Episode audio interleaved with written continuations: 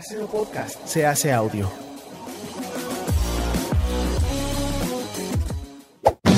¡Chavos, banda! Este programa es patrocinado por ustedes mismos. Si quieren apoyar nuestro proyecto, lo pueden hacer por medio de Patreon en patreon.com diagonal herejes el podcast.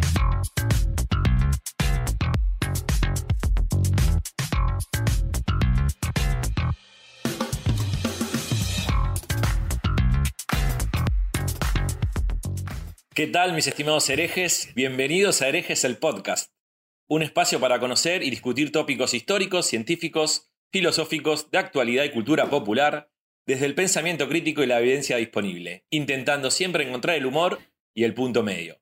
Como verán, no soy Bobby, soy Larva, el cacique, seguro los Patreons me han conocido en Rose y Revisión, y hoy tengo el honor de acompañar a dos de los rockstars de Herejes el Podcast. Por un lado, la barba más perspicaz de Sudamérica, el humor ácido de la ciudad de Buenos Aires, Alejandro Agustín, Agustín, Agustín, Vázquez Aspilicueta, Vasco. ¿Cómo estás vos, Vasquito? Este es el problema de cuando un amigo tuyo lo metes en un proyecto, sabe tu segundo nombre, algo que no debería saberse nunca, eh, y, y vos traes a alguien que lo sabe, ¿no? Y es demasiada información. Estoy muy bien, querido No, Laruita. No solo que lo sabe, sino que fundó una banda que se llama La Sí, Banda sí, del Agus. Con, la banda del Agus, herejes. Estoy muy contento eh, de tenerte acá con nosotros. Eh, estoy muy contento por Bobby, primero, que eh, es, es una cosa muy loca, porque te fijaste que el miércoles, cuando hicimos herejes en vivo, que los invito a ir a verlo, en un momento se habló de una orgía con enanos. Y lo loco es que Bobby se terminó yendo a la tierra de los, de los enanos, de los gnomos, de los leprechauns, se fue a Irlanda corriendo. O sea que yo sé que creo que lo entusiasmó el plan porque tengo evidencia de que no tenía pensado viajar porque me dijo que iba a hacer escala en Ámsterdam e hizo la escala en París. Así que o Bobby no sabía ni a dónde viajaba, que es posible, o lo sacó lo más después de, seguro, güey. después de escuchar de la orgía de enanos. Eh, son las dos posibilidades. En cuanto eh, a vos, Larva, me, me gusta mucho que estés acá, eh, me gusta mucho que seas el host, me gusta mucho que estés tan asustado eh, y nos vamos a divertir mucho. Bueno, muchas gracias. Un, un honor para mí y bueno, le quería mandar un saludito a Bobby, que debe estar en algún pub ahí disfrutando. bueno, Seguro por sí. otro lado, nos acompaña otro de estos rockstars, el, el, el Mitch Buchanan de, de Baywatch o Guardianes de la Bahía, como quieran llamarlo. el, el- Larry Bird del Dream Team eh, me llamó Bobby y me dijo que, que Michael Jordan era demasiado, así que tuve que bajar un poco sí, sí, sí. la escala. Eh, la persona más guapa en una estación de subte o de metro que hemos visto todos, el queridísimo Corsario. ¿Cómo estás, Corsario? Tres, tres presentaciones, es la primera vez. es que no sabe si va a volver. Entonces sí, tiró sí, todas. sí, se aventó Claro. todas, se aventó todas. Tiré todo, tiré todo, Corsario. Muy bien, muy bien. Oye, pues es que el tema de hoy está cabrón, güey. Y, y el invitado de hoy también está cabrón. Entonces, mira, Sí. tenemos organización secreta, fundación en México, Puebla, comunismo para combatir el comunismo. No, va a haber ahorita para aventar para arriba. Entonces, Exacto. por favor, preséntanos al invitado. Cierra por todos lados el menú, así que Sí, vamos, sí, sí, vamos sí, a viene, presentar. viene duro. Sí, sí, sí, hermoso, hermosa, hermosa noche. Vamos a presentar al invitado. El invitado de hoy es periodista y analista político, colaborador permanente en la revista Proceso. Tiene además su sitio personal de opinión llamado Notas sin Pauta. Apasionado de la historia, ha creado el podcast histórico de Ecos del 68, que luego se ha transformado en uno de sus libros. Y es además un invitado de lujo en todo lo que haga Carlos Vallarta y en sus propios espacios en Chavos Banda. Seguramente muchos de los Patreons eh, y seguidores de herejes los recuerden de Sin Libros, que hemos visto y disfrutado todos. Así que con ustedes. Y los que no lo vieron, vayan a verlo, ¿no? Por favor. Exacto, libros le pasamos el, el recordatorio. Con ustedes, Arturo Rodríguez García, el máster. Un placer tenerte acá en Herejes el Podcast. No, hombre, es un privilegio siempre venir con mis amigos los herejes. Este, y bueno, pues conocerte, Larva, porque no tenía el gusto de coincidir. Este, y, y bueno, pues eh, con un saludo muy afectuoso también para, para el Bobby en ausencia. Exacto. Muy bien. Muy A tus bien. órdenes. ¿De qué vamos a Oye, hablar, Corsarito? Hoy, hoy vamos a hablar de la Organización Nacional del Yunque. Eso, muy pedida, muy pedida por el público, muy, pedido, muy pedido por el público. Eh, eh, esta organización fundada, como les decía, en México en 1950, bueno, no es cierto, en los años 50, eh, en el estado de Puebla, con una, pues una finalidad específica, no de combatir el comunismo. Esta, debido a la herencia ideológica que, que nos dejó o que dejó al mundo la Segunda Guerra Mundial, la gran influencia de la Iglesia Católica en México, la persecución religiosa de la Guerra Cristera de 1926 a 1929, eh, una Segunda Guerra Cristera, el nacimiento del PAN, la gran hegemonía del Partido Nacional, que todos sabemos cuál es, el gobierno de Lázaro Cárdenas, eh, nada más por mencionar este, algunos antecedentes y ponerlos sobre la mesa para que pienso que es importante tomar en cuenta para entender pues la naturaleza de esta organización de la que vamos a hablar. Pero por favor, Master, deleítanos. La cancha es tuya. No, pues ya vi que ya este, tienen muy estudiado el tema, a ver si no quedo mal con Te aseguro que no. Es todo lo, todo lo que sabemos es eso que dijo el Corsario, lo armamos entre los tres y no tenemos... Le pasamos la pelota ahora. A lo largo de mucho tiempo, de muchos años, desde los finales de los años 60, había evidencia de algunas organizaciones secretas que estaban operando con un cierto corte eh, paramilitar o como grupos de choque que normalmente pues reventaban algunas actividades relacionadas con las izquierdas de la época, principalmente aquellas que eh, protagonizaban los estudiantes eh, en, diferentes expresiones políticas. Pero creo que eh, inclusive hubo algo de literatura al respecto, principalmente podremos recordar, eh, si no me falla la memoria, eh, el libro se llama La ultraderecha en México, fue escrito por Manuel Buendía. Quienes no sepan quién es Manuel Buendía, pues era un periodista, un columnista muy informado sobre todo de temas relacionados con inteligencia. Tenía fuentes de, alto nivel en la inteligencia, en la inteligencia mexicana e internacional. Eh, y fue asesinado en 1984. Hay un documental que recientemente se cargó, no es documental, es una película, sí, pues documental porque tiene, es documental, eh, que se llama eh, Red Privada, que era el nombre de su columna, y ahí viene toda la historia de Manuel Buendía para quienes deseen eh, conocer más este, y, este ¿Y recordás, está, está en YouTube o dónde está disponible ese documental? En Netflix. Ah, excelente, excelente. Bueno, lo vamos a buscar. Pues ponemos el, para dejar en la fuente. sí, sí, totalmente. totalmente. Este, pero bueno, Manuel Buendía hizo esta aproximación. Yo cuando he podido platicar con algunos políticos e incluso jerarcas católicos o, o ministros católicos importantes, entre otros el obispo Raúl Vera, y ya hoy obispo emérito, y eh, pues me hablaban de la existencia de estas organizaciones fachada que tenían una expresión política y casi siempre violenta en los años 60.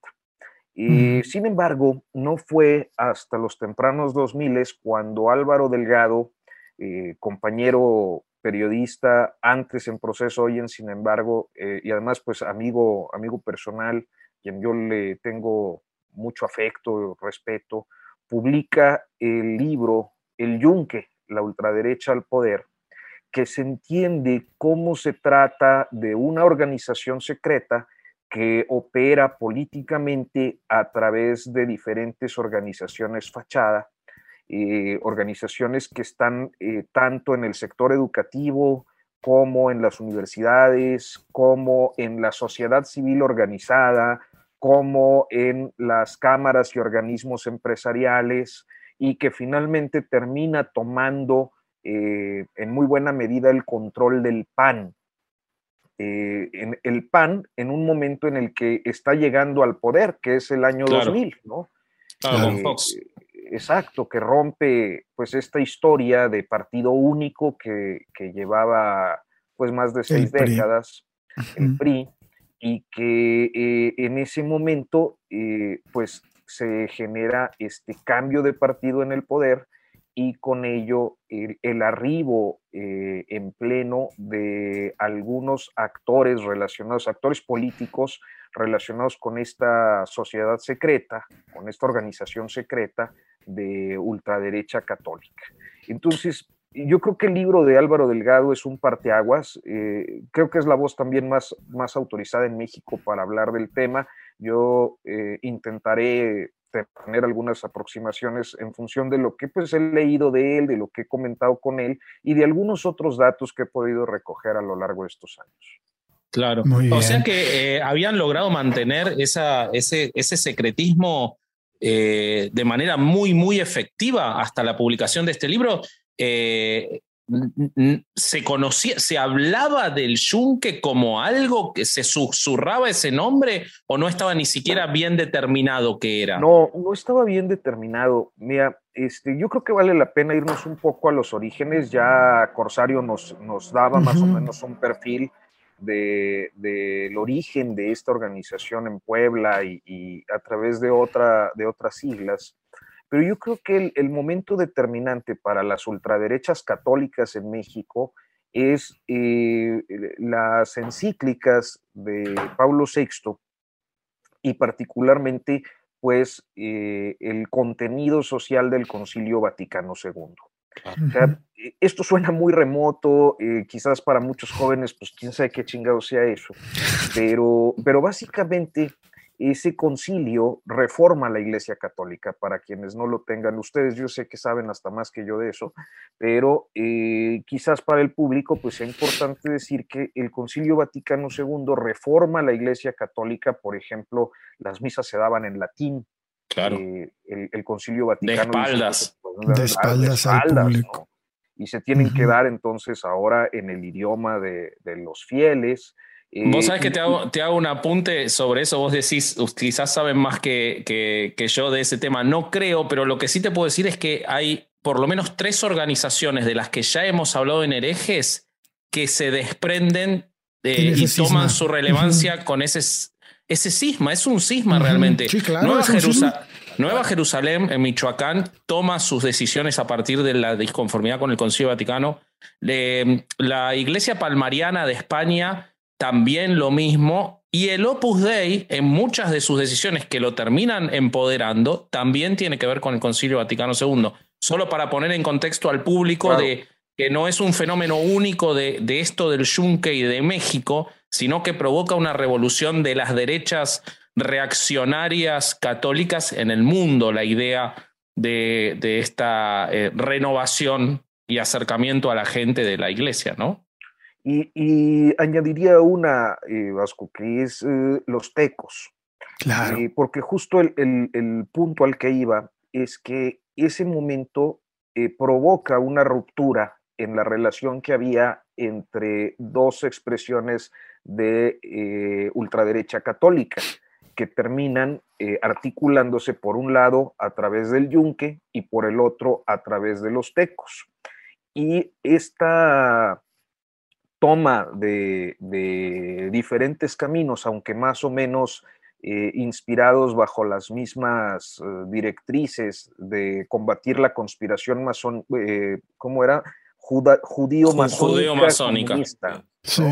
Judeo-masónica comunista, y que es más o menos la, idea de, de, ambas organizaciones. Creo que los tecos de una manera un tanto más abierta los, eh, en el yunque más eh, discreta o más secreta, eh, pues va generando todo un proceso que toma relevancia en muchos estados de la República, sobre todo aquellos que tienen un perfil más conservador, donde la Iglesia ha fungido como una institución nucleadora de las sociedades, es decir, donde la Iglesia juega un papel importantísimo para las sociedades. Pues claro, el caso de Puebla, pero naturalmente Guanajuato, Querétaro, Aguascalientes, el propio Jalisco, eh, a lo mejor por ahí Chihuahua, eh, obvio la Ciudad de México, que tiene sus sectores conservadores. Claro. Y, y eh, esta presencia, San Luis Potosí sería el otro,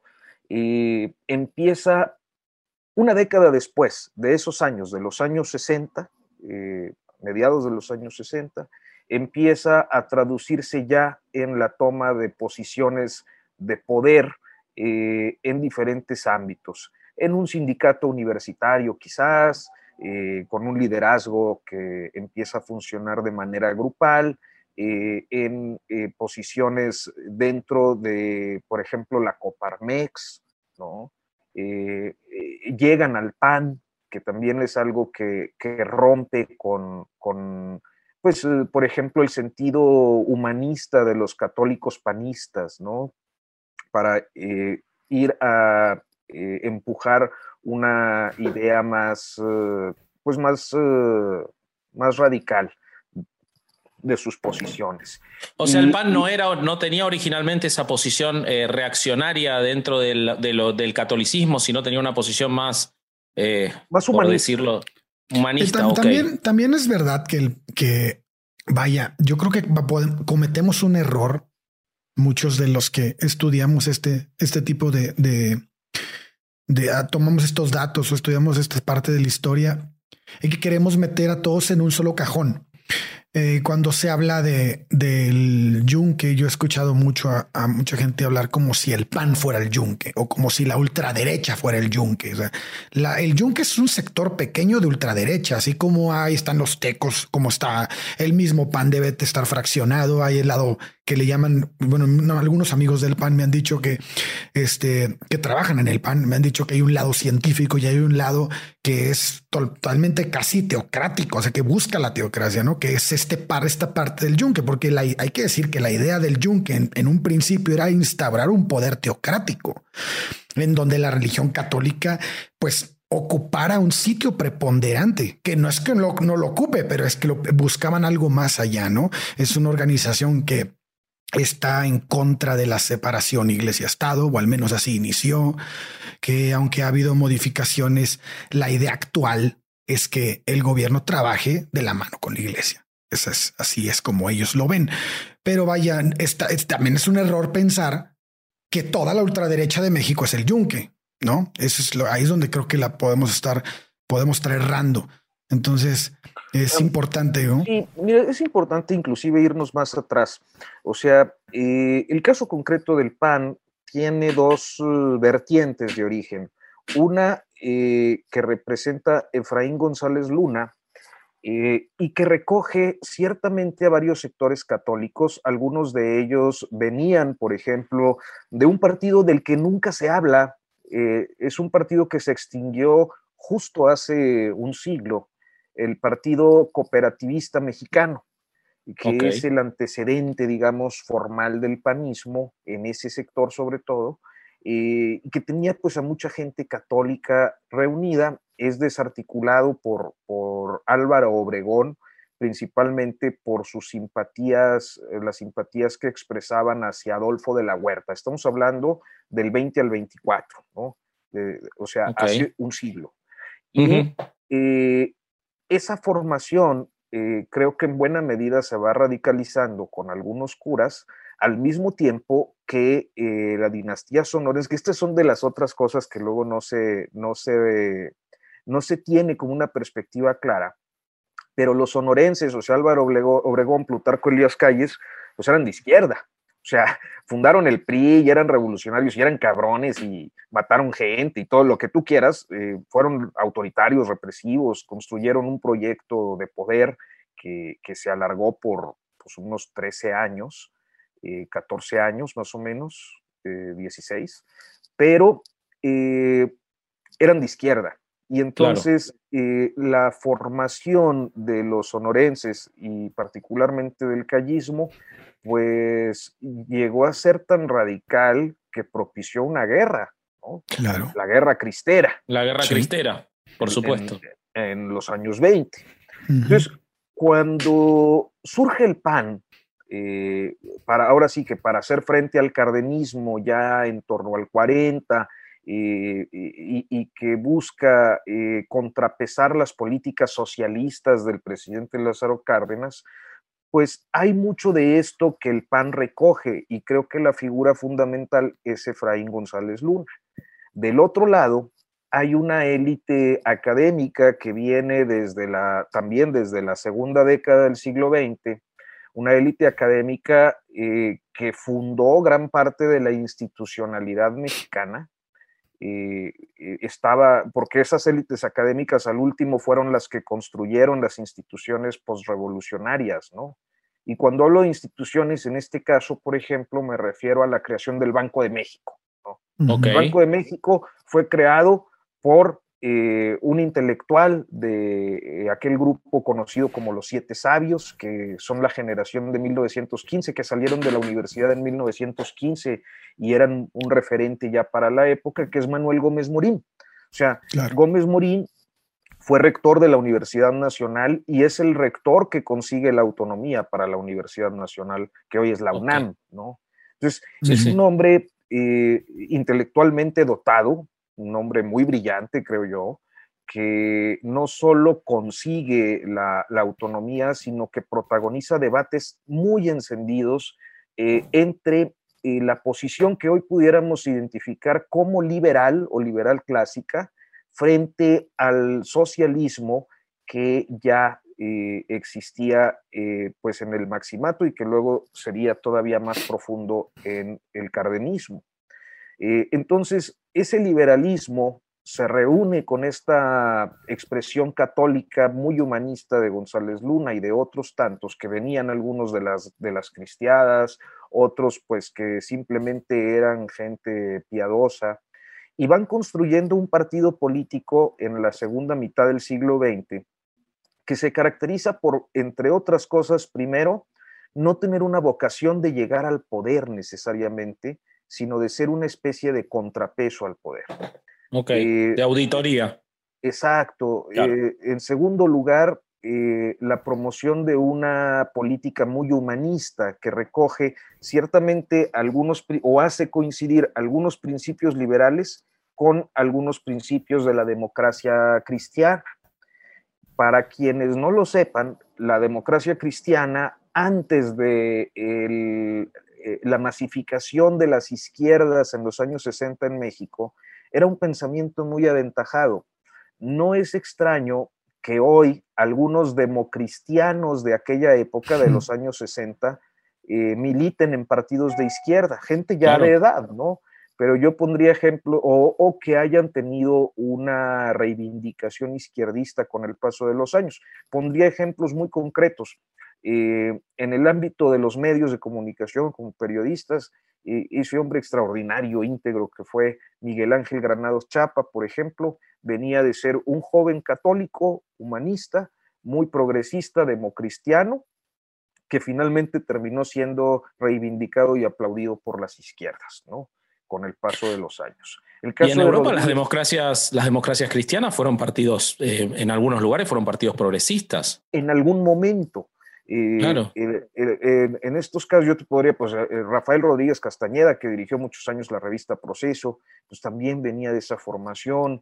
Eh, en el ámbito político, gente como el maestro Batis, Bernardo Batis, que fue y ha sido muy cercano a, a López Obrador, presidente de Morena, etcétera presidente de Morena, perdón, este, fundador de Morena, eh, entre otros, que vienen de esa trayectoria. Entonces, e, esos grupos, digamos, de católicos moderados humanistas eran los que estaban en el PAN y terminan siendo desplazados a finales de los años 70, principios de los 80, por los, eh, las personalidades de la Organización Nacional del Yunque, que empezaban a trepar ya fuera a través de una militancia directa o a través de las cámaras y organismos empresariales.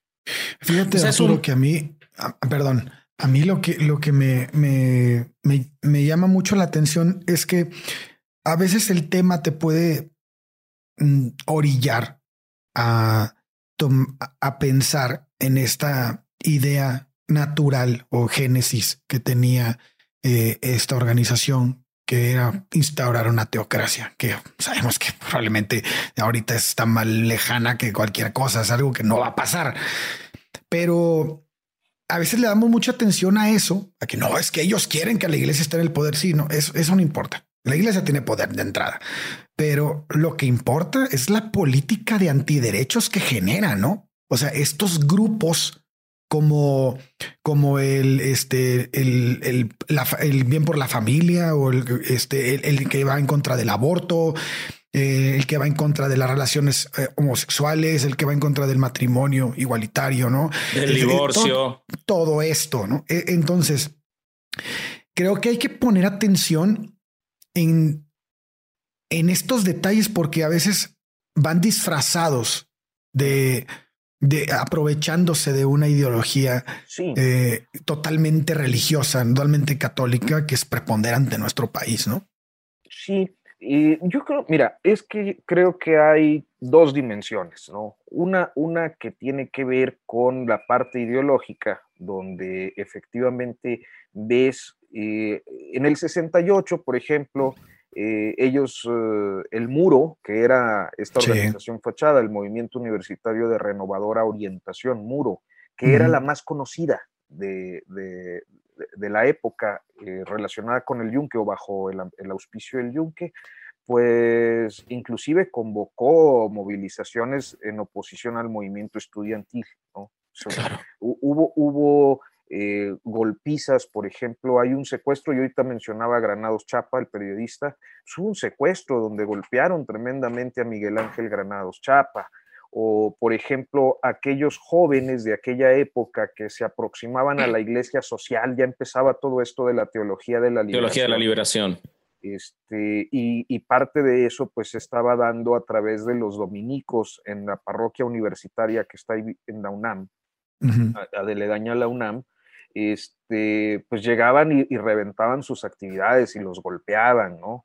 Eh, entonces, tenían esta expresión violenta, pero luego se fueron, digamos que, eh, eh, madurando o refinando sus métodos de abordaje del poder. Y en ese proceso, pues es cuando te decía, se, empiezan a involucrar en diferentes organizaciones eh, o a crear sus propias organizaciones o a tomar el control de las que ya existen. Y entonces tú siempre vas a ver a lo largo de, eh, y hasta la fecha, que hay algunos grupos eh, que, eh, digamos, logran conseguir el poder para algunos de los miembros de la organización del Yunque y desde sus posiciones de poder, que pueden ser diputados, senadores, funcionarios, gobernantes, en general tienen posiciones en, varios estados de la República y a través de varios partidos políticos, incluido Morena. Eh, eh, lo que encuentras es que la parte ideológica se impone a través aún de organizaciones fachadas. O sea, un ejemplo, tú mencionabas la agenda antiderechos.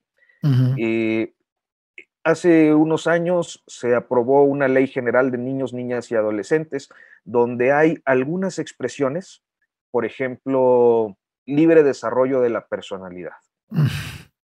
Eh, y el libre desarrollo de la personalidad les causa un ruido tremendo, de tal suerte que hacen una gran movilización nacional a través de una de sus organizaciones fachada, la Unión Nacional de Padres de Familia, Ah, está presente en toda la educación pública de este país, pero además a través de organizaciones como Cáritas o como aquellas que surgen de laicos en los colegios católicos y empiezan a presionar tanto a legisladores como a gobernantes para que no aprueben esa ley porque tiene libre desarrollo de la personalidad, que básicamente es el concepto por el que eh, la ley prescribe que un niño, si tiene o niña, si tiene necesidad de transicionar, por ejemplo, pues, digamos que un niño, eh, una niña en cuerpo de hombre o, un niño en cuerpo de, mujer, etcétera. No,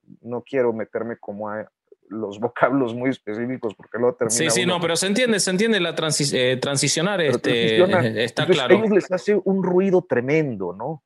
Como la garantía de, educación sexual, que viene también plasmada en la ley, les hace un ruido tremendo. Y otros, otros. Entonces, esa, esa movilización que se dio entre 2015 y 2017 aproximadamente, no solo implicó que eh, el contenido de esta ley se fuera reduciendo, sino que además hubo eh, actos auténticamente de intimidación, por ejemplo, sobre legisladoras. Yo me acuerdo eh, las amenazas de muerte tremendas, además este, muy explícitas en su domicilio, a través de su familia, para la senadora priista, por cierto, Diva Gastelum, o, casos como el de la morenista Imelda Castro Castro, a cuyos eh, hijos, sobrinos, los acosaban en los colegios católicos allá de Sinaloa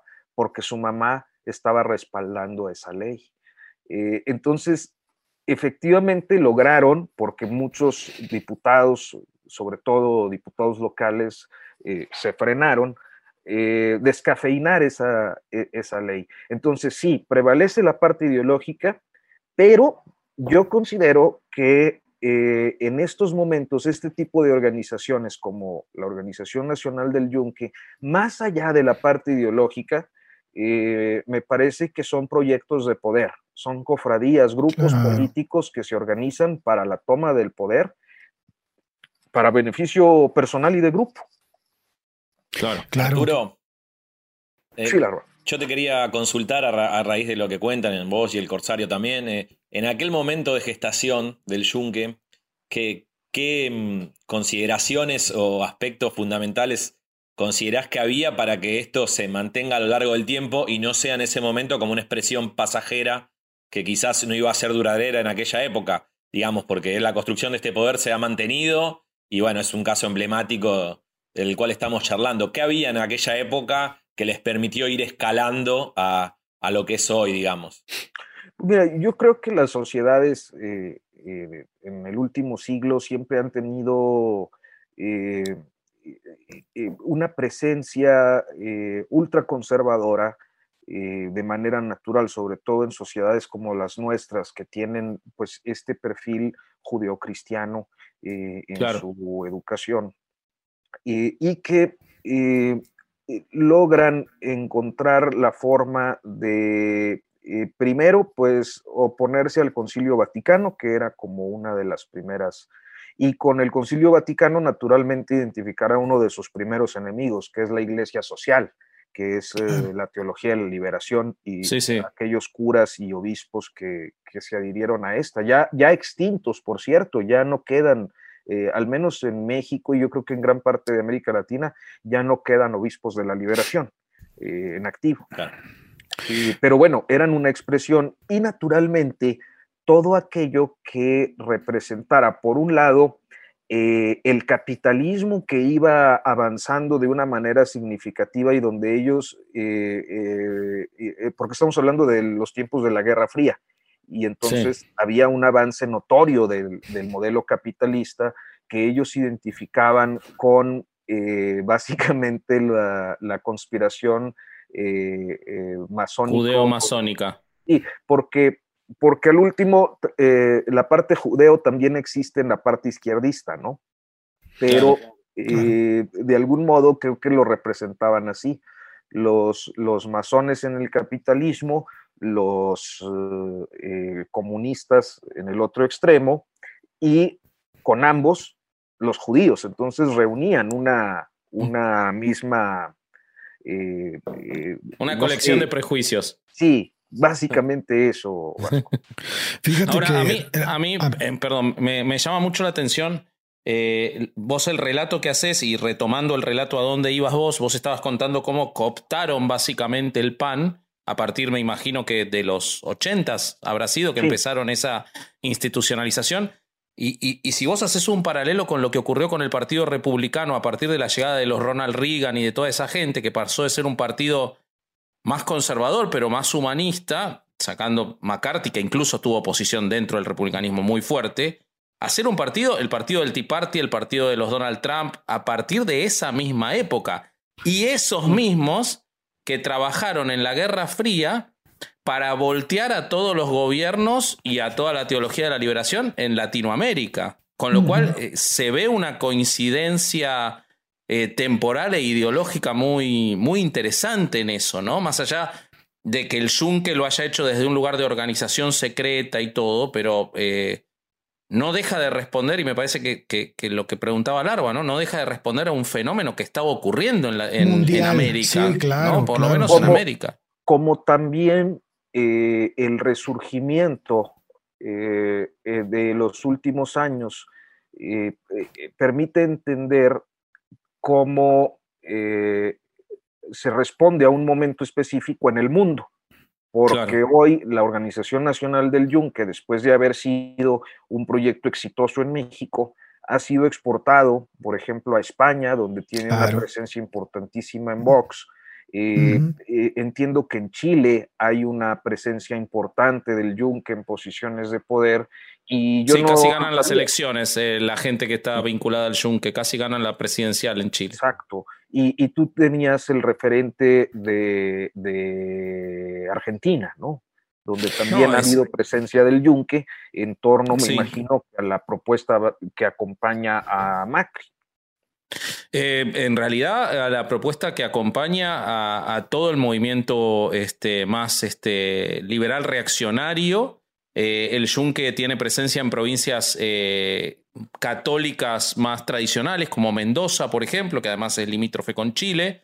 Pero además, más allá del yunque, en Argentina se dieron fenómenos similares con agrupaciones que trabajaron de la misma forma que vos lo estás contando eh, en los mismos periodos temporales. Y como el yunque, hasta que fue expuesto, eh, no, no se puede, no, no se sabía de su existencia, es muy probable que ya la vinculación estuviera dada desde hace mucho tiempo y que no sea reciente. Realmente hoy en la Argentina es muy difícil identificar eh, un proceso exitoso que sea eh, no, no, de derecha, pero sí de derecha vinculada a la Iglesia Católica, porque la Iglesia Católica está en una decadencia muy, muy fuerte, pero sin duda en cuanto al ejercicio de poder están vinculados porque, porque son herederos de tradiciones que en los 60s y los 70s eh, se movilizaron a partir de, como por ejemplo la Alianza Anticomunista Argentina, la AAA, un grupo de choque fundado dentro, dentro del peronismo. Hace hablábamos, claro. Sí, sí, que, que, actuaba igual, que actuaba igual, sí, pero decime, seguí, seguimos. No, no, no, es que sabes que este, pensé que habías terminado porque hubo como un breve mm, fallo en mi Ok, no hay, no hay problema. Por eso no quería interrumpir, perdón, Vasco. No, no, seguí, seguí adelante, seguí adelante, ya, ya está. Bueno, este, me parece importante esto que nos relatas eh, en el caso argentino, como este otro referente chileno del que, del que también hablamos, porque eh, yo creo que hace ratito cuando mencionábamos a los democristianos de los años 50, sobre todo, eh, o tempranos 60, eh, pues ya no es lo mismo el entendimiento de, lo democristiano. Básicamente hay una organización, la OCDA, la Organización eh, Cristiana, eh, déjame acuerdo bien, o, le preguntamos al tumbaburros, Organización Demócrata Cristiana de América, la OCDA. Ok. Este, que ha sido dirigida en buena medida por el Yunque desde hace muchos años y ha sido precisamente a través de la OCDA como han logrado este proceso de internacionalización en América Latina y en función de lo que la OCDA representa en el mundo, ha surgido también el vínculo hacia países europeos y de otras zonas del mundo para instaurar el mismo modelo de toma de poder y, de eh, pues llevar eh, siempre, siempre hay pretextos para la búsqueda del poder. En el caso de ellos, creo que es el de pues, eh, construir el reino de Dios en la tierra, declaradamente. Claro. sí, sí, sí, sí. esa es la explicación de por qué el yunque eh, tiene esta. vive este proceso de exportación desde México a otros países en su modelo y en su nombre, ¿no? México ha sido exportador de varias cosas. Eh, de, puras mamadas. es impresionante eso. Es impresionante. Eh, y, vos cómo ves hoy el, Porque, a ver, supongo que estas organizaciones que cuidan tanto su, secretismo, y el Yunque fue particularmente exitoso en eso, Mm. Eh, el exponerlos debe dañarlos, pero en este caso no, no, parece haber una merma de ese poder, más bien por lo que vos estás Se contando. ¿no? No, yo parece creo que sí haber una un- decadencia, ¿no? De, de- Pero quizás en México, yunque, ¿no? ¿Cómo, cómo Eh, está hoy ese movimiento?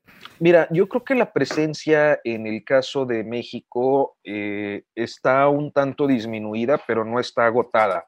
Sí, no. Y no está agotada básicamente porque los miembros del Yunque han tenido la habilidad, por decirlo así, yo creo que es parte de una estrategia, de poder navegar a través de diferentes partidos políticos. Eh, Te puedo poner ejemplos muy, muy claros, ¿no? Eh, el gobierno de López Obrador incorporó desde la campaña y posteriormente ya en el, en el gobierno, eh, por cierto, en una estructura de seguridad, eh, a Manuel Espino Barrientos. Eh, Manuel Espino no solo era uno de los líderes del Yunque, Wow. eh, fue líder de la OGDA, fue líder del PAN, era líder del PAN en el fraude electoral que acusa el López Obradorismo en 2006. No te puedo Eh, creer. Eh, y, y- y este hombre en algún momento rompe con el PAN, principalmente peleado con Felipe Calderón, que representa a otra, eh, otra serie de corrientes también eh, religiosas de las que si quieren en otra oportunidad hablamos, pero una de estas, la neopentecostal eh, Casa Sí. sobre la Roca. Y- eh, pero también con mucha relación con los yunquistas y todo. Y, pero Manuel Espino rompe con Felipe Calderón y se queda sin partido. Ahí intentó fundar un partido conservador, creo que el Partido Humanista le decía, y, y presidía la, la Organización Democristiana de América. ¿no? Y, eh, Espino ahora está en la 4T. Inclusive Wow, buscó, qué ser, cambio. buscó ser candidato Qué a cambio de la gobernador. 4T, que, no, no que no de es ningún cambio. La, la- la 4T Claro. trae una unión con Cofraternice y trae, o sea, es, al final la, la iglesia católica decía, prefiero cristianos que comunistas, ¿no? Siempre fue como un, una- Bueno, un seguimiento. Y, si Y tú el papá notas- Si tú notas las posturas de López Obrador son muy coincidentes. Claro, él, claro. nunca, él nunca se, po- se posiciona respecto a derechos de población LGBT más. No, Nunca se posiciona respecto al aborto, nunca se posiciona respecto a, a legalización de drogas. Es decir, todos estos temas que a la ultraderecha le preocupan mucho, él nunca los toca. Y por el Claro. contrario, suele tener muchas referencias religiosas, casi diario, ¿eh? O sea, casi diario en sus expresiones públicas, en su discurso público, eh, si nos pusiéramos rigurosos, yo lo hice en campaña y sí lo logré, este, ubicarle al menos un versículo bíblico sin citar, pero pronunciado eh, en cada discurso. Wow. Oye, Arturo, pero además, además, la estructura de su trabajo obedece mucho a, un- a- a- a- a las características de una secta. O sea, él, él, él trabaja con un malos buenos, con un, este, un, un líder. Él se, él se siente a sí mismo un, un mesías eh, prácticamente. Entonces, bueno, eh, y esto no es nuevo. Bueno, eso o sea, lo- también lo responde mucho a, a la clau y a la dialéctica populista, ¿no? O sea, Claro, no, es, totalmente. no es ajeno a eso. No, por eso digo que Eh. lo hemos visto muchas veces, incluso el PAN lo utiliza mucho. Fox en, en, en- en Los Pinos ah, eh, recibiendo la, este, la presidencia con un crucifijo en las manos. O sea, hay, esto no es nuevo. Y, y- y si nos vamos más adelante también a Calderón, el papá de Calderón estuvo también metido en asuntos de este tipo y, y- y Bueno, vaya. el papá de Calderón era más bien discípulo de Gómez Morín, aunque en su infancia michoacana, eh, pues sí, vivió o vio como jovencito y que, eh, en alguna ocasión por ahí salió la anécdota de que participó en la, en la cristiada llevándoles, no sé si armas o recados o algo a los cristeros. Este, pero ciertamente eh, Luis Calderón Vega, pues fue un hombre eh, que se mantuvo quizás un poco más en la línea de Gómez Morín y, y poco cercano a esta línea del Yunque. De hecho, él, él deja el PAN, renuncia al PAN. Es, es una historia poco conocida. Yo la, la escribí hace algunos años, varios años. Él renuncia al PAN precisamente acusando la toma del poder del Yunque. Wow. En, en el mismo año que su hijo Felipe, en lugar de seguir a su papá, inicia su carrera política después de la renuncia de su padre, convirtiéndose en dirigente nacional juvenil del PAN. ¿No? Es una historia interesante. O sea, él dijo, mi hijo es la evidencia de que el Yunque está, está tomando el pan, dijo el padre. Claro. ¿Qué, más evidencia quieren de eso? Y, no vamos a hablar de lo que después tomó Calderón, ¿no? Porque eso ya es, eso es motivo de otro, de otro episodio, ¿no? Eh, sigue tomando con toda seguridad de manera, de manera épica. Sí, sí, sí. Con... Eh, decí, claro. Sí, no, con respecto a lo, a lo, que decía el Corsario, ¿no? Esta dicotomía de buenos malos, digo, y, remitiéndome a lo que dijo el Vasco anteriormente sobre la AAA y el caso argentino. Bueno, acá es famoso el, aquel episodio eh, que uno puede leer en los libros de historia o, contado por los padres, abuelos, de, con Perón como, como personaje central, el buen peronismo y el mal peronismo de aquella época, con, con el regreso de Perón y, y un acto fallido que terminó en la misma época, de los terminó violencia, muertos, que era, bueno, un sector del peronismo que se autodenominaban los buenos y otro eran los malos y, se combatían eh, ese poder o se disputaban ese poder, pero bueno, era muy sangrienta la disputa. Y con Perón, eso, era lo, extraño cuando uno lo ha estudiado como personaje central. y no es tan extraño cuando vos ves que los grupos eh, de la izquierda peronista, que era una izquierda llevada adelante por los obispos y los curas de la teología de la liberación contra el peronismo sindical tradicional, muy vinculado a grupos como el Yunque y a grupos de, derecha como la propaganda DUE, que incluso lo hizo eh, gran maestre a Perón, eh, que era un grupo que había sido masón, pero había sido expulsado de la masonería por ser de extrema derecha, anticomunista, eh, proclerical, eh, que después todos sabemos que terminó en el Banco Ambrosiano y en la muerte de Juan Pablo I y en un montón de cosas, pero esa agrupación era la que alimentaba ese peronismo reaccionario que cuando vos analizás todo lo que el Yunque hizo sin que se sepa que era el Yunque y con otros nombres, vos no podés, por lo menos podés evitar suponer que se conocían.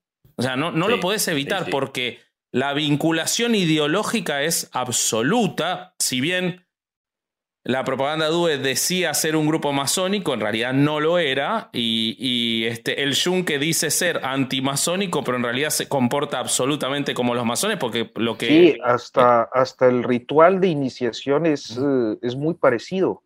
Claro. El, ritual que, de iniciación que yo he leído eh, es sumamente parecido al ritual iniciático de la masonería. Claro, y no solo eso, sino. no decir nada de, la organización, de. el juramento de por vida. incluso a tu familia, ¿no? Familia. Sí, sí, sí, es muy parecido. Por eso digo que es muy difícil no vincular eh, todas esas ocurrencias eh, y, no suponer. Y, vos contabas algo, Arturo, y, te quiero preguntar si hay alguna evidencia Vos decías, estabas esbozando la idea de que entraron en diversos partidos, ¿no? Algo que yo hoy lo leí también, que no es que son eh, capital exclusivo del PAN, sino que PRI, PRD, este, Morena incluso. ¿Suponés que esto de este hombre, eh, Espinillo, dijiste que era su, su nombre, el que... Espino. Espino, perdón, eh, que se fue y se quedó sin partido y se peleó, ¿no puede ser una estructura organizada de ampliación de poder del Yunque más que una pelea real? Yo creo que sí.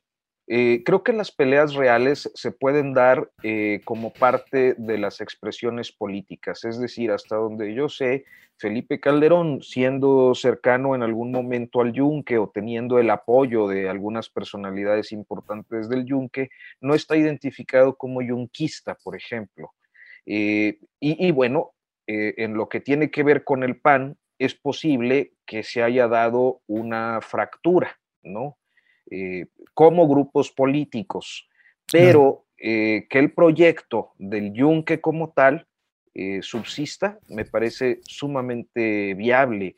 Y, yo no, no, no, tendría ahorita identificado por completo los casos específicos en México, pues mucho menos en otros países, pero creo que sería bastante plausible que si hiciéramos una revisión de los panistas que se han ido a Morena, por ejemplo, eh, o de algunas personalidades panistas, que, eh, eh, morenistas, que ahorita están tomando el poder y que aparentemente no habían tenido una militancia política previa, puedan ser parte de esta organización y que no lo sabemos, pues porque siguen siendo una organización secreta que, que existe, que opera, que sigue iniciando. Yo me he enterado de, de, jóvenes a los que han intentado iniciar, wow. Eh, eh, algunos, uh, alguno u otro han aceptado, porque creo que también esta idea de las sociedades secretas y de las órdenes caballerescas o de ser herederos de órdenes caballerescas, etcétera, eh, pues puede resultar muy atractivo, ¿no? Para, es para muy tentador.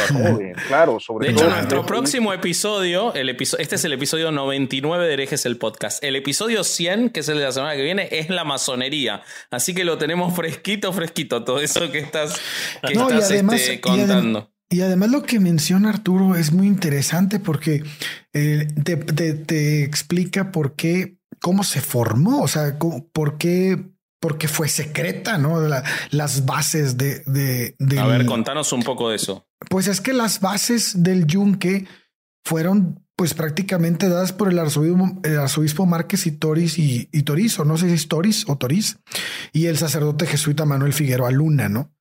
Que él ya traía un conocimiento de las organizaciones secretas en México y lo sabemos justo por lo que mencionaba Arturo, por los tecos, ¿no?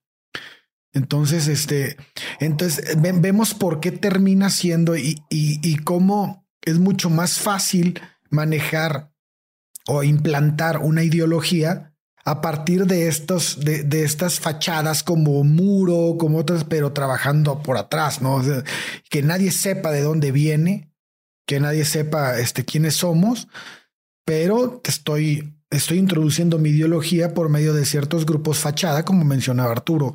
Es, es, es, es una estrategia buena, porque ahora, ahora es, creo que es más difícil con las redes sociales y con todo lo que, lo que hay hoy en día, esconder esto. Y la prueba es el, el libro en 2006 de, de Álvaro Delgado, ¿no? Que ya de plano fue así como de aquí, así están las cosas, pero también obedece a una temporalidad, ¿no? A, a un, a una, a un momento en el que, en el que pues es más fácil transmitir las cosas, ¿no? Es más fácil. Y además de que también las, que, las personas que estaban introducidas en el, en el grupo terminaron por romper con él y empezaron a hablar, ¿no? Sí, Pero sí, siempre hay viudas, ¿no? sí, siempre. Eh, la- las viudas de los grupos de poder pues terminan revelando cosas. Y, eso pues ha pasado finalmente con el desgaste histórico del yunque. Eh, pero eh, eh, sí me parece interesante este aspecto de, además, cómo convencer. O sea, eh, es, un poco, mira, no sé, yo lo pondría en estos términos, estoy a lo mejor ya, si ya estoy diciendo pura pendejada, pues ya me dicen, ya, güey. No, Este, yo me- está buenísimo. no, es mira, como que- pertenecer, ¿no? Exacto, era lo que iba a decir. Es como cuando, cuando un joven se enrola en un- una tribu urbana, ¿no? Eh, Mm. Yo pienso en, en mi época, ¿no? Y pues, por ejemplo, yo que era como medio metalero y pues inadaptado, inmaduro y borrachales, lo que sea, este, pues terminas adaptándote a, a- a un grupo de inadaptados, este, rebeldes, eh, inmaduros, igual que tú, que tienen una misma forma de vestir y tienen códigos, ¿no? Vas, Sí. vas desarrollando códigos, inclusive, eh, como sucede en todos los grupos humanos, códigos de, de comunicación. Eh, esto. Me parece que a, lo largo de la historia ha sido muy atractivo, como la idea de la exclusividad.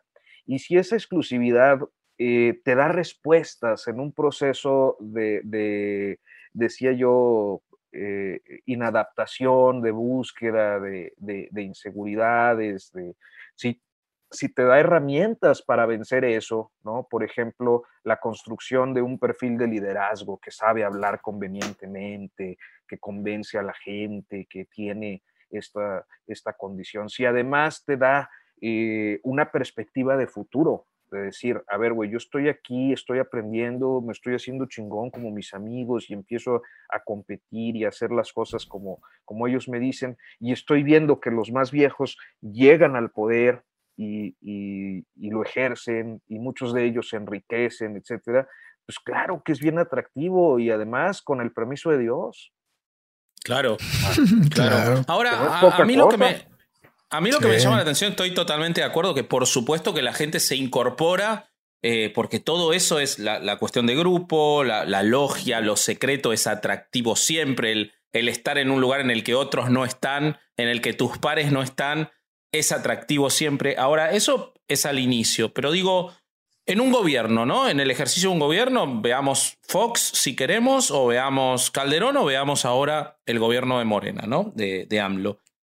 ¿Qué es lo que le otorgan estas agrupaciones al gobierno que le pueda ser atractivo para tenerlos adentro, porque entiendo que el riesgo de meter a un grupo cuyo interés es ese grupo, es decir, el interés del yunque siempre va a ser el yunque, ¿no? Nunca va a ser el, ni México, ni ni siquiera AMLO, Calderón o Fox. Entonces, y eso, esta gente que llegó a estos lugares, como los presidentes saben estas cosas, y aún así atraen a esos grupos para ellos y les dan lugar de poder. ¿Qué obtienen estos eh, mandatarios o, estos políticos de meter en su gobierno a estos grupos? ¿Qué, qué obtienen a cambio? Yo, mira, yo creo que son, es, eh, son varias cosas. Eh, primero, la posibilidad de tener una interlocución con la alta jerarquía católica, que es muy importante en un país como el nuestro.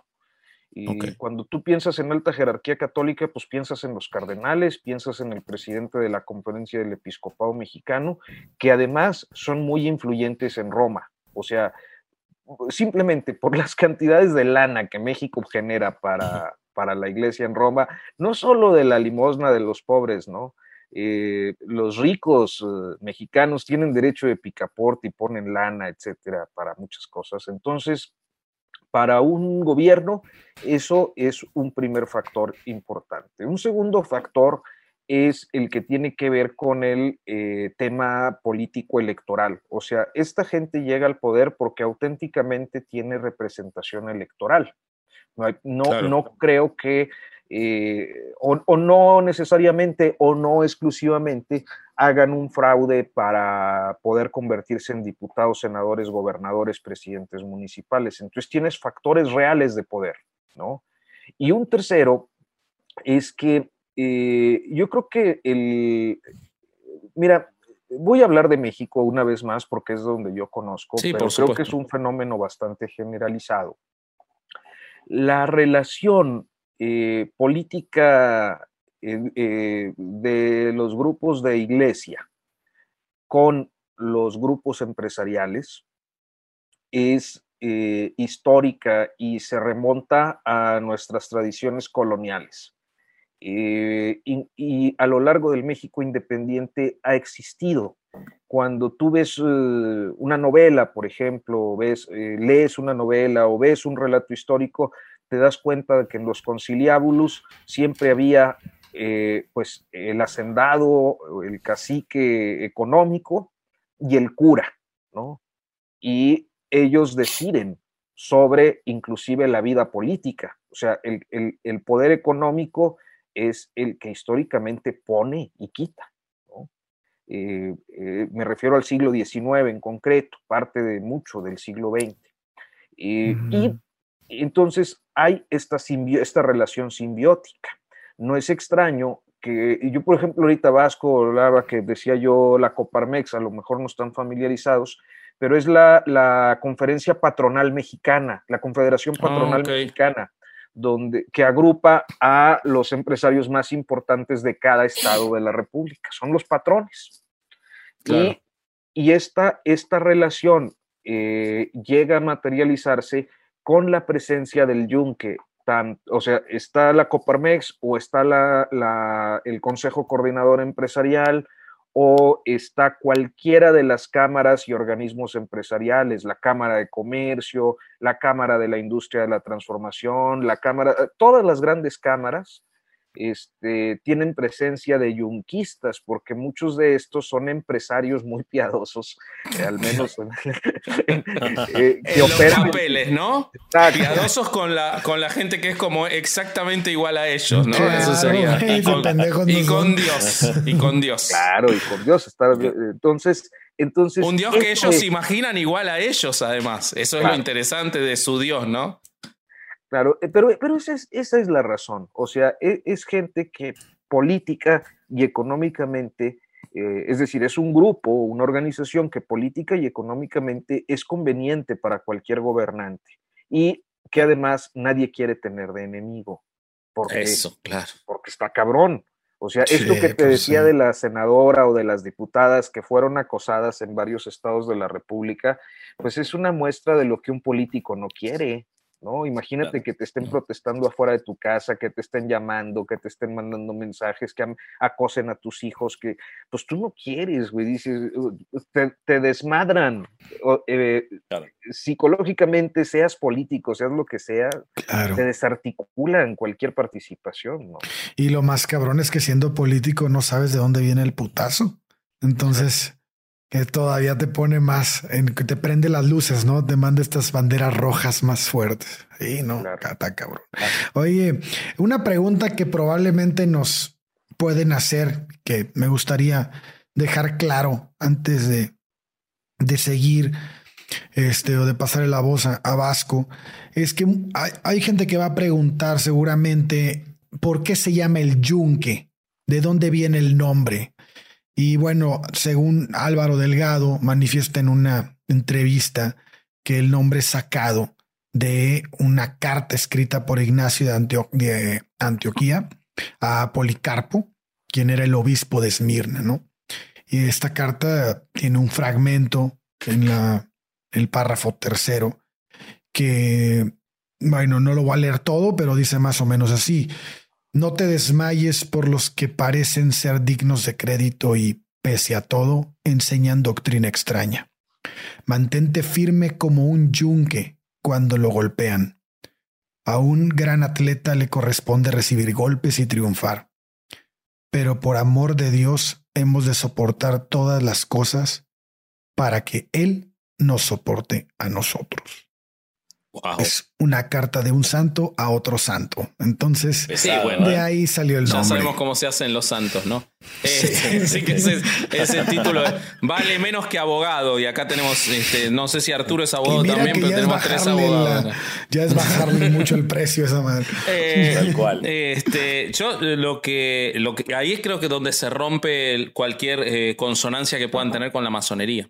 O por lo menos con lo que la masonería pretende, ¿no? Pues la masonería de, ninguna manera pretende esa, esa sumisión o esa, esa situación, pero eh, hablando de eso, y justamente vos es una imagen muy, muy violenta la de el yunque que es golpeado y se sostiene. Y, yo quería preguntar a, los dos lo que hayan leído, porque sinceramente yo no encontré nada, eh, y de las investigaciones de Álvaro y todo, si tiene un brazo o ha tenido eh, o si tiene vínculo con grupos que ejerzan la violencia de manera efectiva el yunque. Es decir, si hay antecedentes o evidencia o sospechas de que hayan, no sé, eh, muerto o hayan sido amedrentados quienes hayan intentado dejar el yunque o sus enemigos. ¿Hay algo de eso? Sí, sí lo hay. Eh, yo creo que hay muchas evidencias o hay diferentes evidencias, informes de la Dirección Federal de Seguridad, que de hecho se ponían nombres en clave, ¿no?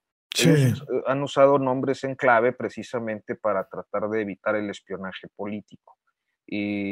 pero eh, creo que eh, pues tienen un crimen fundacional, justamente acreditado por Álvaro Delgado, que son los asesinatos del Cerro del Cubilete una ejecución de tecos, oh. que, marca el rompimiento entre las dos organizaciones. ¿En, qué año sería esto, Arturo? Como en el 66, 67. O sea, entre grupos de reaccionarios. Eh, entre ellos dos. Es que fue, fue el conflicto de que hablaba hace rato Arturo cuando se dio esta cisma, ¿no? no o fue, bueno, fue producto de eso. No, sí. Yo creo que es además el punto de, de quiebre. Sí. Rompen. Sí, incluso ese, ese dato lo, lo, lo comenta Álvaro Delgado porque él entrevistó a uno de los que sobrevivieron de ese, de, ese pleito que logró salir de la cajuela o no sé, algo, algo, porque creo que los meten a una cajuela y los golpean y los terminan matando. De, de hecho, hay una inscripción en el Cerro del Cubilete en donde este, hacen una procesión, ¿no? Los de los del yunque anual o no sé. Ajá, es anual. Y está ahí esa, esa, como si fueran este, una especie de mártires. Podría ser. Y es, sí, ese, ese, dato está muy, muy terrorífico porque no se hizo nada. O sea, no hubo, hubo muchos testigos, hubo mucho ruido, pero no sé, o sea, había órdenes de que no, no sé. Te voy a poner así casos más recientes. Eh, bueno, Después de eso, por ejemplo, te comentaba del secuestro y golpiza a Miguel Ángel Granados Chapa por alguna publicación en la que como que se aproximó al asunto. Y, te eh, esto fue en los años 70. Pero luego si pensamos eh, en años recientes, yo por ejemplo tengo muy fresca la movilización del Pride en 2017 Ah, tan cerca. Sí, tan cerca. Wow. en el Pride se da una cosa que pareciera de otras décadas, que pareciera algo. Ya me estás empezando a preocupar, Arturo. No nos vayan a madre a nosotros, cabrón. No, ahora entiendo por qué Bobby no hizo este episodio y lo dejó a, la órbita. Sí, sí, sí. Ahora entiendo todo. Irlanda. Claro, sí, sí, sí. Fíjate, ¿Decías? el caso fue muy interesante porque eh, pues por ejemplo, alguien como yo, que viene de un estado de la República con otras condiciones culturales, digamos, eh, quizás sociedades un poco más conservadora, una sociedad más conservadora. Llegar a la Ciudad de México eh, en algún, hace algunos años, o sea, sobre todo en la época de, de, pues de López Obrador o de este Marcelo Ebrard, parecía llegar como a, un lugar de libertades republicanas, ¿no? Donde pues la gente LGBT más andaba libremente por la calle, no se escondía, donde eh, se había legalizado el aborto, la interrupción legal del embarazo, donde eh, existían los, matrimonios entre personas de un mismo sexo, todo esto. Y yo me acuerdo mucho la primera vez que presencié una marcha del orgullo, el Pride eh, de 2011, yo creo. Este, me impresionó mucho ese ejercicio de libertad y, la verdad es que terminas pues convirtiéndote en, no sé, eh, asumes un cierto orgullo no mm, por ese tipo de sociedad que es tan abierta. Claro. Pero de repente empieza a consolidarse esta idea de la Organización Nacional de la Familia, ¿no? Del Frente Nacional por la Familia, que tenía justamente en su agenda la oposición a la ley de niños, niñas, a la que ya me referí, eh, así como a derechos sexuales y reproductivos, en los cuales han sido muy eficaces para, pues, por ejemplo, conseguir la objeción de conciencia, ¿no? Que, los médicos y personal médico no atienda a una persona que quiere abortar, etc. Y, o que quiere cambiarse el sexo, en fin. Y en ese contexto surge esto con un símbolo emblemático, el autobús naranja, el bus naranja, que, en el que viajaba un personaje, el Yunque, eh, ultraderecha, católica, eh, Juan Dabdú, que es un empresario, si no me falla la memoria, jalisciense. Este, Y empieza a recorrer el país y, a generar eh, momentos de mucha confrontación.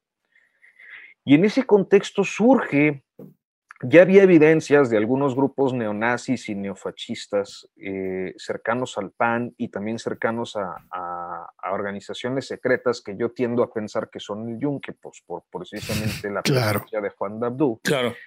Y eh, en el 17, cuando se convoca la, gran marcha del orgullo que, hacen cada año, eh, estos grupos convocan a confrontarse y a golpear a la marcha del orgullo.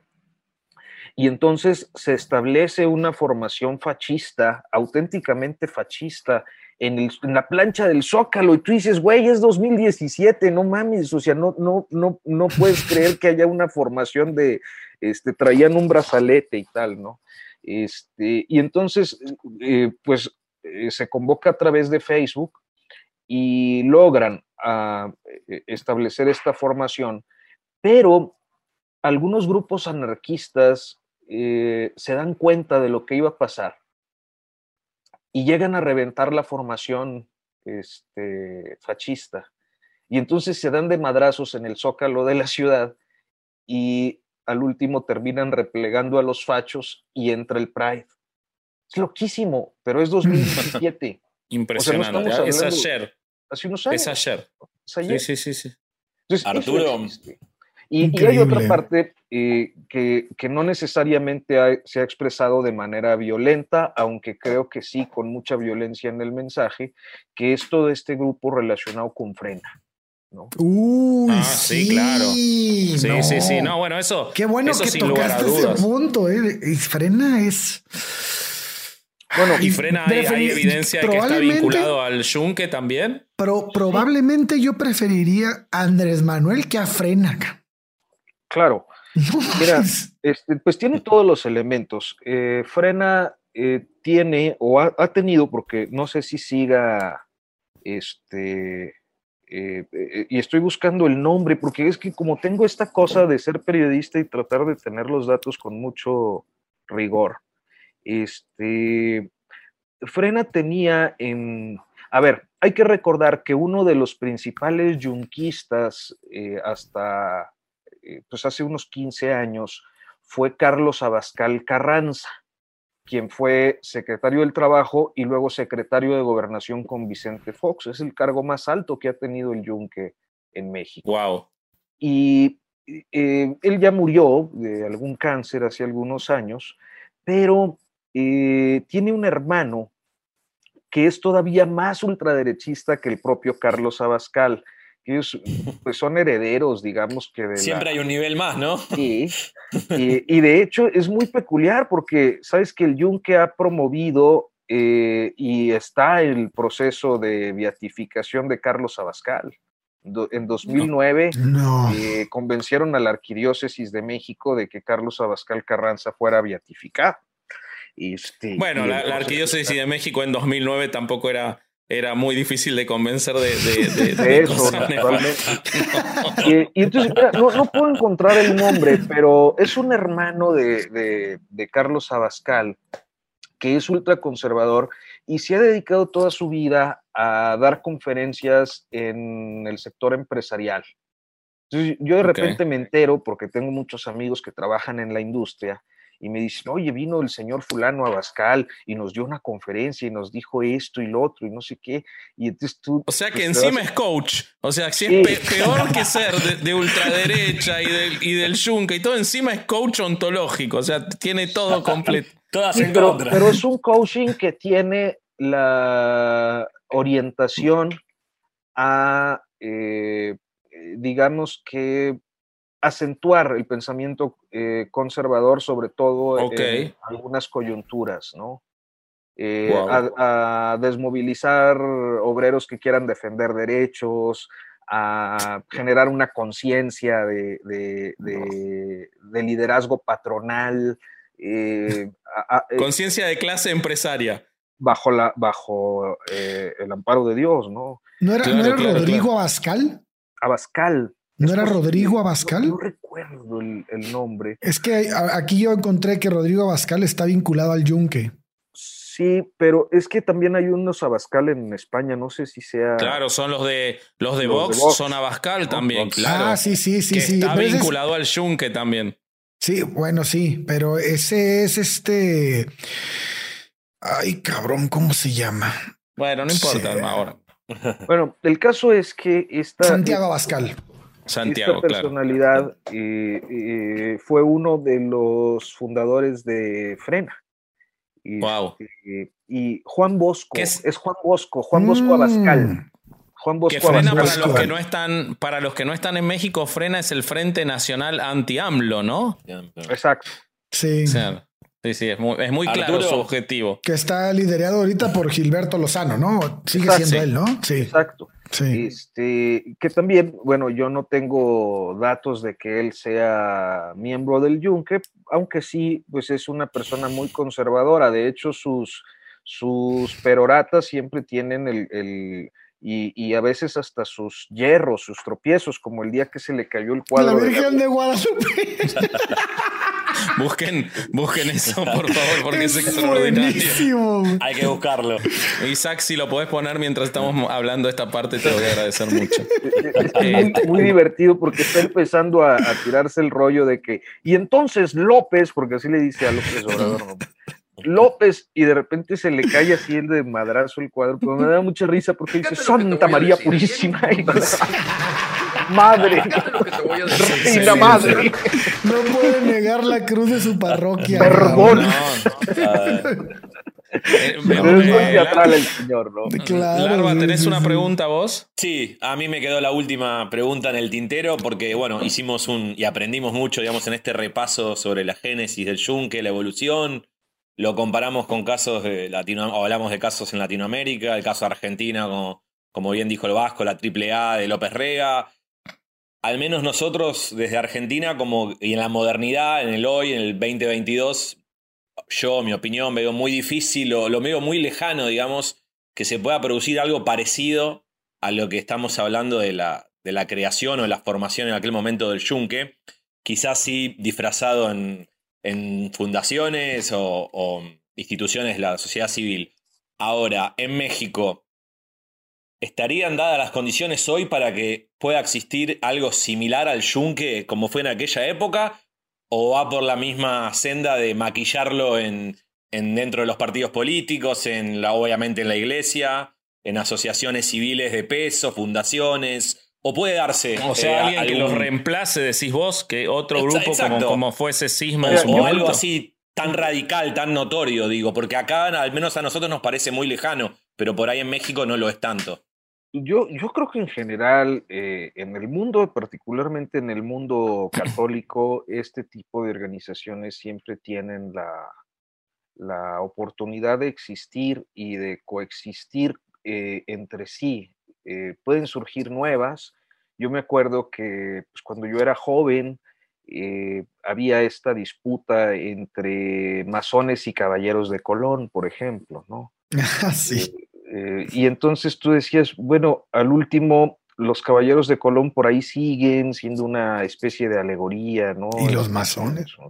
Y los masones ahí están también siendo una especie ya de en extinción, ¿no? O- Deteriorada, sí. ¿no? deteriorada, así como este poco eh, creíble que estén en el poder y que tal a veces Claro. A veces otorgan grados, ¿no? Regalan los grados así. A, Sí, sí, a sí, ya- ya han perdido total Pero tú, vigencia. ¿no, no crees, ¿no crees que tenga, que tenga que ver? Esta pregunta se me hace muy interesante porque eh, pienso que. O sea, tu pregunta las- se te hace muy interesante No, la no, que la vas a hacer pregunta del arma. Ah, No. ok. No, ya pensé que tu ego estaba No, no, no, primera no, no, no, Ah, no soy argentino, ya- soy mexicano, Ah, güey. no, está bien, está bien, Claro. está bien, está bien. Te tengo una pregunta interesante. Una de Este, pienso que esta, la naturaleza de, estos, de estas organizaciones secretas se debe también a la organización que tenía eh, y la estructura que tenía la Iglesia Católica, porque ahora vemos que quien está probablemente, no sé, tomando preponderancia, al menos en Latinoamérica, son, son las, son las este, religiones cristianas, ¿no? La luz del, eh, luz del mundo, este, bueno, todo lo que es cofraternice, eh, los, Neopentecostales. los neopentecostales, pero carecen para, al menos para mí, como lo veo yo, de esta unificación que tenía el catolicismo, Mm, en donde podían ponerse de acuerdo bajo una misma teología, ¿no? sí. Eh, y Mira. creo que no sé si por ahí sea más complicado que hoy en día pase por la preponderancia que están empezando a tomar estas, estas religiones. No Mira, sé qué opinas yo- tú, Arturo. Yo creo que cada uno va a encontrar. Es que eh, a lo mejor va a ser un comentario, es una idea, pero este, yo creo que en el mundo en general, eh, las sociedades vistas como mercados se han desmasificado. Okay. Eh, lo podemos ver en todo, en la música, por ejemplo, ¿no? Nos volvemos sociedades de nicho, donde consumimos eh, cosas específicas que a lo mejor a los otros no les gusta, pero cada quien, o sea, hay una variedad y una- un universo enorme de alternativas, entonces es muy difícil, por ejemplo, que existan fenómenos eh, masivos como en el pasado. O sea, existen, Claro. eh, sí, eh, herejes el podcast es un ejemplo. es un ejemplo, es un No ejemplo de somos nicho. Avándaro, pero somos un ejemplo. Somos un, un nicho, pero de cementerio. Estamos ahí muertos nosotros. Esa es otra, digamos, otra categoría la nuestra. Oh, pero eh, creo que entonces lo que hay es la posibilidad de que existan eh, diferentes posibilidades. O sea, yo no, no, yo creo que en buena medida, por ejemplo, las iglesias evangélicas en cualquiera de sus denominaciones logran tener una presencia en muchas sociedades a los que la iglesia católica no llega porque le resulta caro y ellos traen lana Totalmente. gringa, por ejemplo. Mm, Ok. sea, ¿Qué es lo que ocurre? Que, por ejemplo, una comunidad que tiene 30 casas, 30 familias y tiene un templo, pues a lo mejor ah, le, da hueva al obispo mandar o le sale muy caro mandar a una persona, un cura, ocho horas este, de camino y mantenerlo ahí o lo que sea, este, y entonces abandonan la comunidad. Y es donde las iglesias evangélicas tienen una posibilidad, por ejemplo Claro. eh, Claro. eh, eh, este tipo de, de cosas. Pero hay otras. ¿Qué es lo que sí ver- hacían los curas de la, de la liberación? Que se iban Sí. por la suya a esos lugares.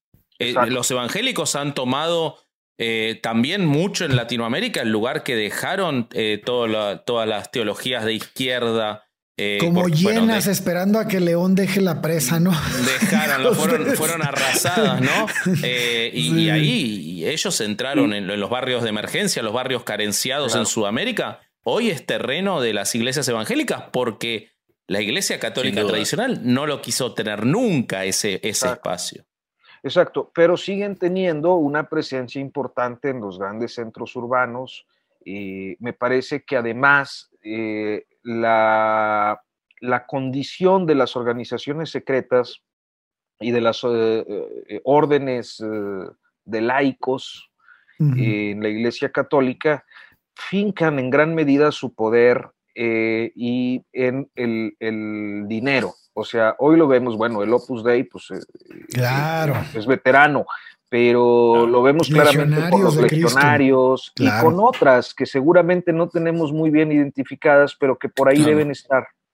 Este, siendo grupos de élite que tienen lana y que tienen influencia y que tienen entonces, ellos eh, me parece que seguirán haciéndolo mientras la fe exista y habrá resurgimientos y habrá reacomodos.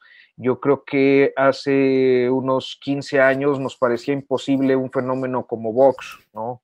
Ah, O, sí. o nos parecía imposible un Bolsonaro, que seguramente debe tener grupos de este tipo muy cercanos. Evangélicos, O, de evangélicos. o- o el caso este que hablábamos de, de Argentina, o, o esa posibilidad. De hecho, Ma- tuvieron- Macri también puso en sus, en sus filas a muchos evangélicos también. Y de- pero de hecho, eh, esto que estamos hablando está interesante porque el, el- es, es como pegarle a todos los sectores. Mencionaste el Opus Dei, mencionaste a Legionarios de Cristo. Estos güeyes le pegan a los sectores de, de lana, o sea, a, a- a las, a las a, sociedades de media alta, alta. Y lo Claro. que estaba haciendo este, eh, organizaciones como el Yunque o como Tecos es estarle pegando a las zonas media hacia abajo. Es esa parte que, que, que están dejando un poquito ahora y la están tomando los cristianos lo- le- o los evangélicos o los, eh, la luz del mundo. O sea, ese sector que el catolicismo le estaba tirando arriba, ¿no? Con sus, con sus brazos fuertes que mencionaste la Legionarios de Cristo y Opus Dei, ¿no? Que ya hablamos en este podcast. Sí. Em, ¿Qué les parece, muchachos, después de, bueno, de, de esta recorrida muy interesante que hicimos y por todos los temas, eh, ir eh, llegando a algunas conclusiones? eh, Sí, pues vamos un poquito más de una hora. ¿no? Vamos como una hora Sí, y cuarto sí. ya. Dale. así me que, parece no sé, bien. Vasco, que em, empezamos con, con tu apreciación, No, tu yo, conclusión yo muy, muy brevemente, en primer lugar, eh, la verdad, ya, ya con Arturo quiero hacer otro, otros 10, 15 episodios. Ya vamos a ver cómo, cómo nos organizamos para cooptarlo, una, una cosa yunque herejes el podcast y nos lo llevamos a un lugar para hacer episodios solamente. Eh, estoy muy contento de que Larva esté ejerciendo su. Larva es periodista, a diferencia de los tres caraduras de herejes el podcast. Larva es periodista, tiene su título de periodista. Este, lo que pasa es que después se dio cuenta de que con la abogacía se trabaja menos y se gana más plata. Pero Larva es periodista, a diferencia de nosotros, así que estoy muy contento de tenerte acá.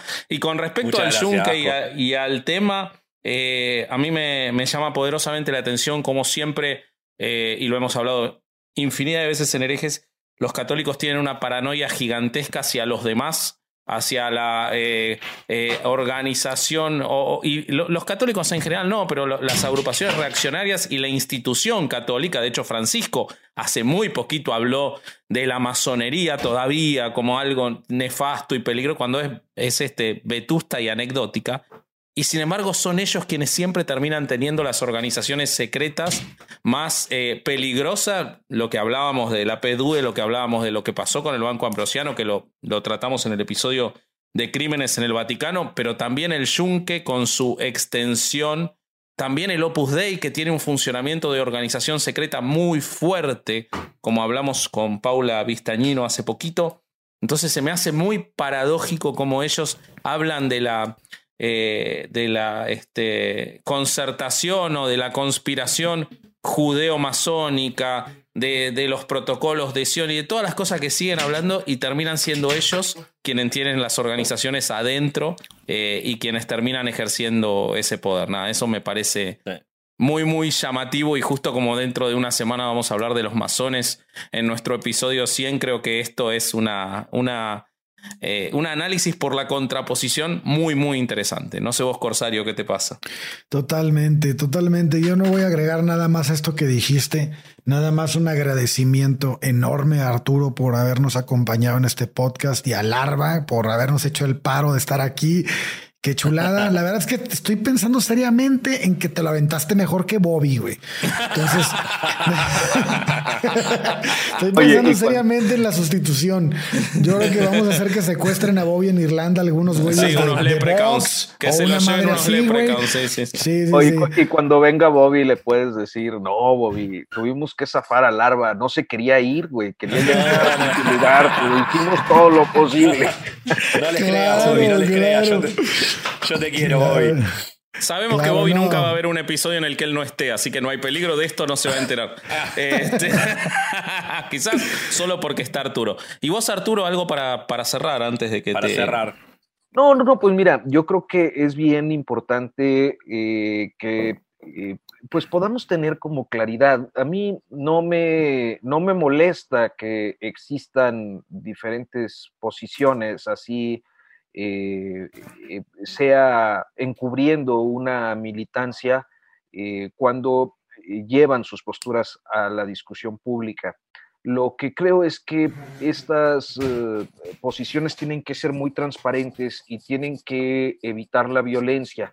Y el problema que logramos identificar a lo largo, a lo largo de la historia, una y otra y otra y otra vez, es que cuando la política se impregna de religiosidad y de dogma, eh, siempre acaba mal.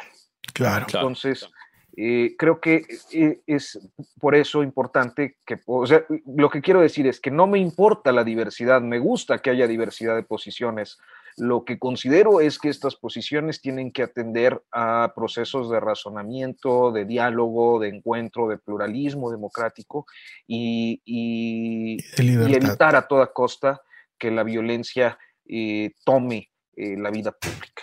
Entonces, por eso es importante revisarlos, por eso es importante estudiarlos, por eso es importante saber en muchos momentos quiénes son y qué bueno que pues ustedes lo hagan con, además con toda esta frecuencia ya córtale ahí, ya, vamos. Arturo, bueno, te queríamos agradecer en nombre del Vasco, de Corsario, de, Bobby, eh, tu participación y bueno, eh, si nos querés eh, decir tus proyectos venideros o pasarnos tus redes nuevamente para, para toda la gente que te quiera seguir y pueda, pueda seguir editándose con toda la información que va generando y el contenido.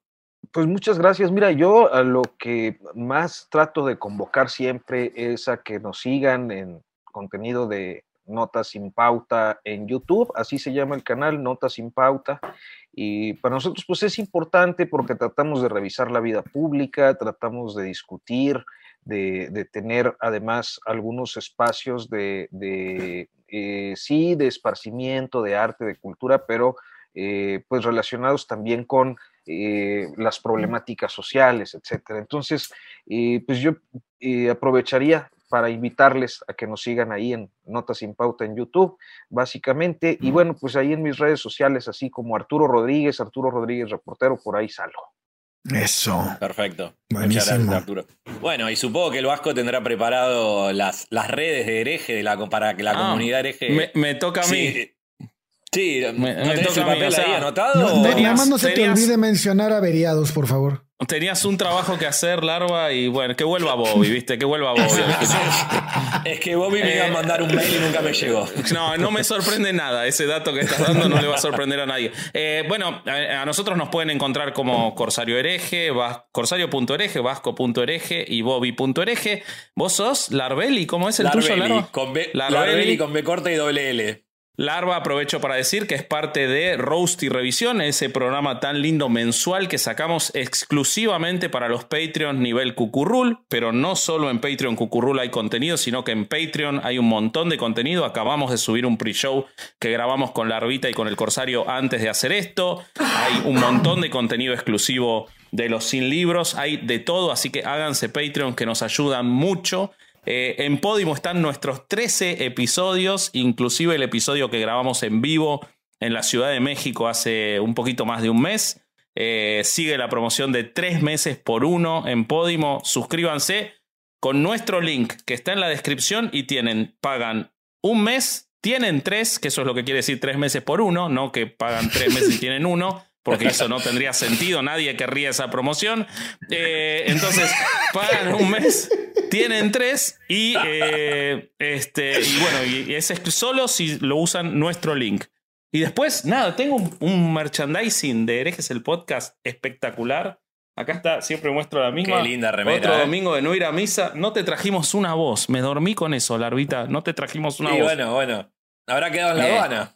Pero está, acá dejamos el link con los amigos de Stay Metal 666. Compren nuestro merch y vean los miércoles en vivo. Eh, que salen todos los miércoles y es en vivo, por eso se llama así, eh, a las 7 de la tarde de México, 10 de la noche de Buenos Aires, y siempre entrevistamos a alguien y vemos unas noticias y Bobby trae buenas noticias y nada más.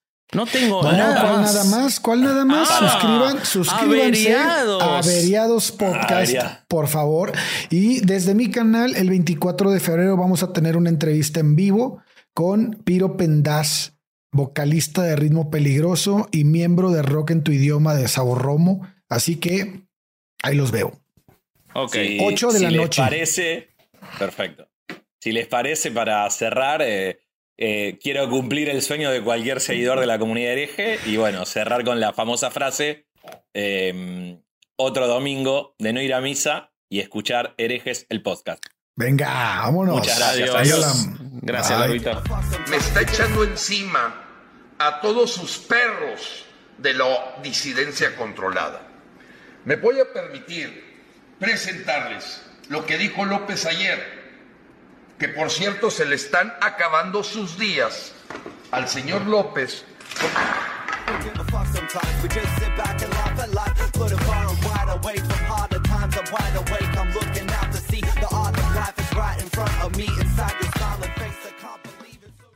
Judy was boring. Hello. Then Judy discovered chumbacasino.com. It's my little escape. Now Judy's the life of the party. Oh, baby, Mama's bringing home the bacon. Whoa. Take it easy, Judy. The Chumba life is for everybody. So go to ChumbaCasino.com and play over 100 casino style games. Join today and play for free for your chance to redeem some serious prizes. Ch-ch-chumba. ChumbaCasino.com. No purchase necessary. Void where prohibited by law. 18 plus terms and conditions apply. See website for details.